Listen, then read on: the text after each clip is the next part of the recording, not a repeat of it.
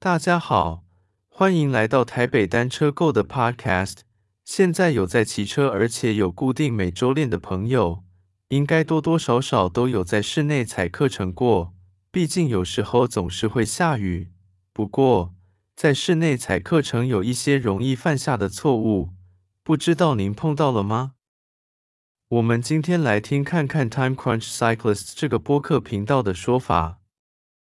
不过，先让我们来对于 Time Crunch Cyclists 做点基本介绍。教练 Adam Pulford 是这个播客频道的主持人，他努力致力于传播实际上真的可行的训练建议。而 Adam Pulford 则是来自于 CTS Cycling 专业教练服务公司。以下呢，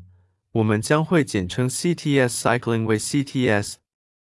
CTS 为前 Seven Eleven 职业自行车手克里斯所创立，在一九九零年代，他是最早利用网际网路来提供专业教练服务的人。早在那时候，网络还不流行的时候，真的是走在时代很前端。而 CTS 专心于营运私人教练服务以及训练营。并且对于他们国家的奥林匹克队伍于一九九二年以及一九九六年做出重大贡献。上面呢就是针对主持人以及其所属公司的介绍。不过呢也别错过了这期的来宾 Jim Rudberg，他与他与自行车圣经作者 Joe Friel 一同著作了一本书籍，叫做《Ride Inside》，是一本专门解说室内踩功率训练课程基础概念的书籍。接着呢，就让我们来听看看他们的分享。首先，Podcast 中提到的第一个问题呢，就是您是否有专属的训练空间？举一个简单的例子来说，如果每次您要进行踩课程，都要先花上些许时间把训练台架起来，而骑完课程之后，还要再花些时间把它收纳好。那么对于时间上的利用来说是相当不经济的，因为自行车课程的训练计划一般都是长期，好几个月起跳的。如果每次都要花上些许时间进行收纳，长期来说很可能很快就倦怠，也许就会失去对这项运动的兴趣，也失去了一个变健康的机会。说到这点。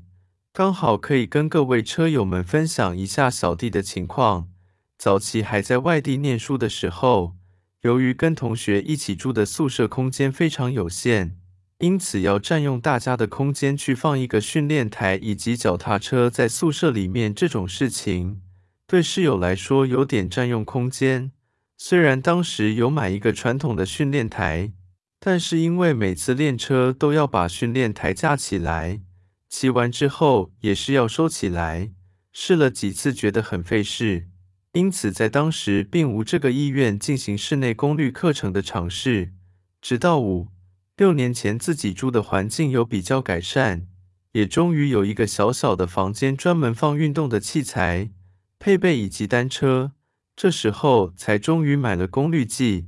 然后在室内进行踩课程。关于专门的训练的空间，这点不知道车友们有什么想法呢？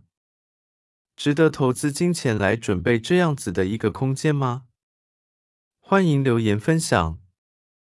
再来于 Podcast 提到的第二个问题是，由于夏天即将来临，如果您是在室内踩课程，可能会碰到的一个问题就是，越踩会感觉越来越热。然而，即便是冬天，如果您的课程是比较中高强度的，例如 Sweet Spot、Threshold 之类的，仍然会热得满头大汗。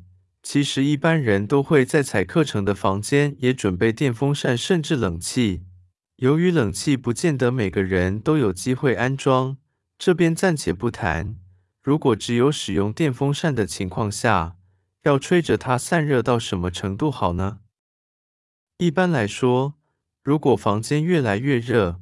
此时您输出的功率会逐渐下降，并且有可能逐渐脱水。当此时没有立即去改善房间的温度，例如电风扇开强一点，或是额外增加另外一只电风扇，那么就很有可能导致课程无法继续进行下去。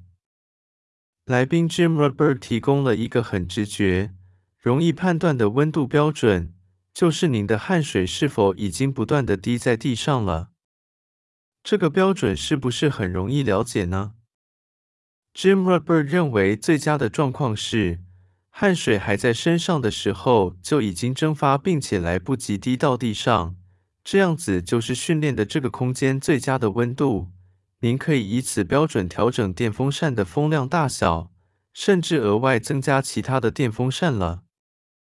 小弟的情况，一开始是只有一台电风扇。后来还是觉得，即使把风量开到最强，还是热到不行，于是就买了第二台电风扇，一台吹上半身，一台吹下半身，这时候才觉得好多了。不过即使如此，骑完的时候，衣服跟车库都还是全湿，还是没达到能完全让汗水在身上就蒸发的境界。也许真的要用到第三支电风扇吧，哈哈。各位车友们，您觉得电风扇要用到第三支吗？Podcast 里面提到第三个问题是，您骑乘的姿势，您骑乘的姿势是否跟外出骑车的姿势是相同的吗？一般来说，在室内踩训练台，骑乘的姿势会比较直立；然而外出骑车则是不一定。若是您参加的活动是铁人三项，那么骑乘的姿势则是相当的低，比起室内骑乘的姿势将会低上许多。低姿势的状态下，您会因为呼吸不到平常的氧气量，导致功率的输出下降。然而低姿势也有它一样很大的优势，就是您的空气阻力大幅度的降低，对于平均速度的提升非常有帮助。所以，室内骑乘的姿势要尽可能的接近于实际户外骑乘的姿势，这是相当重要的。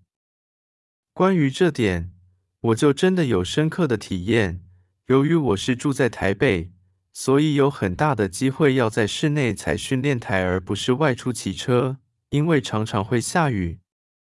而当我终于碰到天气放晴可以外骑的机会时，外骑当下，我就觉得骑车姿势很不习惯，因为外骑的时候，骑车的姿势会趴的比起在家踩训练台的时候低一些，当下就觉得呼吸比较困难一点，而且也比较容易腰酸，所以当要进行长途骑乘的时候，真的就觉得腰酸背痛。Podcast 提到的这一点真的讲到我的痛点。上面的参考资讯都来自于网络上的资讯，力求自身能够亲自验证过，而不是纸上谈兵，并且尽可能的不要掺杂太多我个人的想法，力求整个内容能比较客观。